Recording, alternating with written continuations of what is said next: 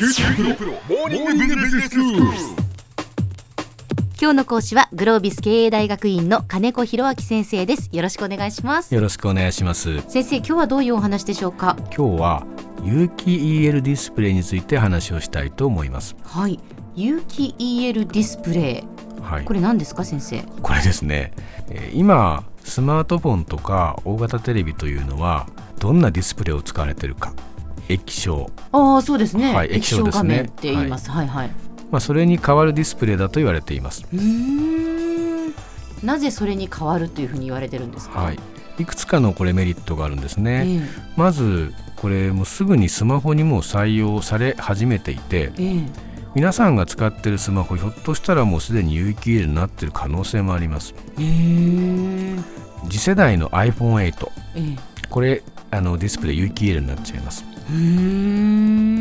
で iPhone8 がディスプレイで有機 EL を使う理由ははい。最大の理由はデザインが自由なことです。あのこれ折り曲げられたりするんですね。そのディスプレイ自体をですか？そうです。現状だと自由に折り曲げられるほどにはなってないんですけども、うん。曲面ができます。ほうほうなので角のところにこう曲面で丸みを帯びたデザインでも丸いんだけどもそこが光るみたいなことができるわけですね。はいはいはい。じゃあなんで折り曲げられるのかって話なんですけども、ええ。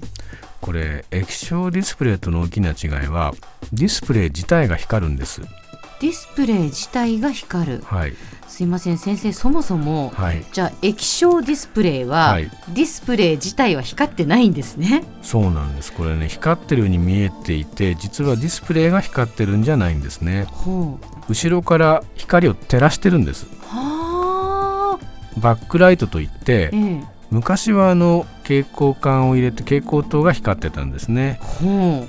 ただ最近すごく薄いですよね。あん中にはい、蛍光灯入れられないですね。ええ何が入ってるかというと LED ですね。はああのスマホの中に LED が入ってんですね。はいそうなんです。なので昔テレビのブラウン管の画面ずっと見ててもあのブルーライトで目が痛くなるみたいなことなかったですけどええええ。最近の液晶パネルを見てると LED を長時間眺めてるのと同じなので、まあ、人によっては目が非常にしばしばするとかですね。うん。えーそういう人も出てきますね。まあ、よくあのパソコンのブルーライトもね、長時間やはりその見ていると目が疲れるっていうことでまあ、ブルーライトをカットするような眼鏡が、ねね、出たりしましたよね。はい。ええ。あれもまさに蛍光灯が照らしていたのを LED に変えたからですね、ん。まあ、そういう利点があるのでとにかく薄くできるんですあとほうほうほう薄くできるというのは有機 EL ディスプレイの話ですよね、そうです。先生ね。そうです。だから液晶ディスプレイの時は裏からライトを当てて、まあ、その上に液晶ディスプレイがあったわけですが、はい。有機 EL ディスプレイになると、はい。それ自体が光るので、ライトが必要なくなってより薄くできるってよりことなんです薄くできる。ね。はい。あーそして折り曲げられる。折り曲げられる。なるほど。はい。他にもいい点があるんですよ。なんでしょう？あの陰影影とかがですねコントラストがすごくつきやすかったりうん。ちらつきが少なかったりあと視野角っていうんですけどね斜めから見てもクリアに見えたりああと色が綺麗に出たりですね、はい。まあ、別にあの有機 EL メーカーの回し物じゃないですけど まあそういう優れた点があります。実際その日本のメーカーはこのはい。有機 EL ディスプレイを作ってるんですか？一応作ってますけど、ええ。まだ量産化を本格的にしている会社はないです。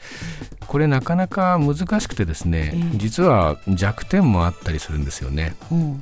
高精細化が実は液晶よりも難しいって言われてるんです。高精細化ってどういうことですか。要するにあの細かくどんだけ画面近づいてもですねあのそれが本当にそのもののように見えるってことですね。きめ細かさですね。そういうことか。はい。はい。スマホだったら関係ないじゃないですか。ええええ。あのそもそも画面ちっちゃいので。はい。だから有機 EL が非常に勝ってるんですけどうん。テレビはひょっとすると意外と液晶残るかもしれないってことで実際に液晶もまだそういう意味だと捨てたものではないんですね。うん。で日本メーカーは有機 EL にも力入れてますけど一応液晶も頑張ってるとうん。いうことですね。はいはい。でまあ実際にこの有機 EL 他にももう一つ弱点があってですね、持ちが悪いんですね。だんだんこう性能が落ちていくっていうのがあって。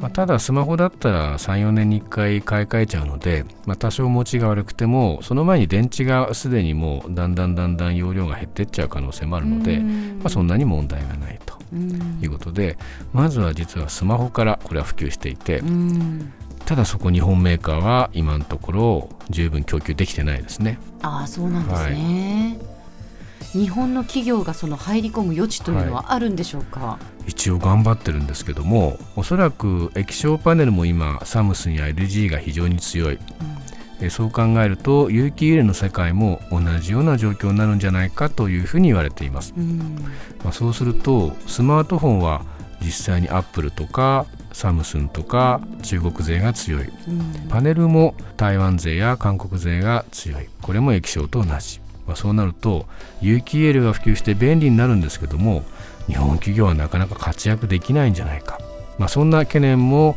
やはり、えー、感じてしまいますね、えー、ただ実際にはですね日本企業結構稼げそうなんです、あの有機 EL っていうのは自分で画面が発光するんですけども、うん、発光する時に使う貴重な重要な材料があります、はいそれがまさに発光層と言われるですね。光を発する部分なんですけども、うん、そこの材料は実は日本企業強いんです。へえ、出光興産が作っている発光材料が今度 iPhone8 に搭載されるらしいです。あそうなんですか、はい、他にも日本企業頑張ってるところがあります、うん、これもまた裏方っぽいんですけど、えー、有機 EL のパネルを作る製造設備それを作ってるのがキャノン特機という、まあ、キャノンの関連会社ですけどもこれが世界シェアナンバーワンですね。へえ、まあ、このように実際に日本企業結構活躍してますと。そうですね、はい、見えないところでそうです。きちんと日本企業も活躍してるんですね、はい、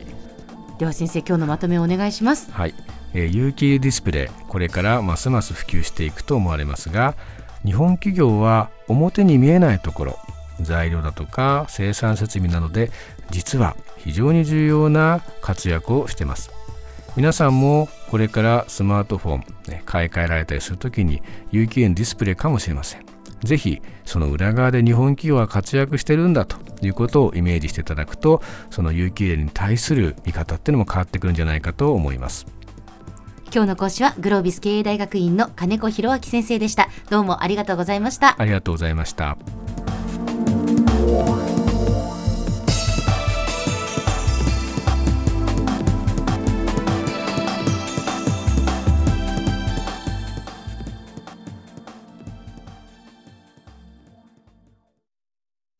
QT プロは通信ネットワーク、セキュリティ、クラウドなど QT ネットがお届けする ICT サービスです。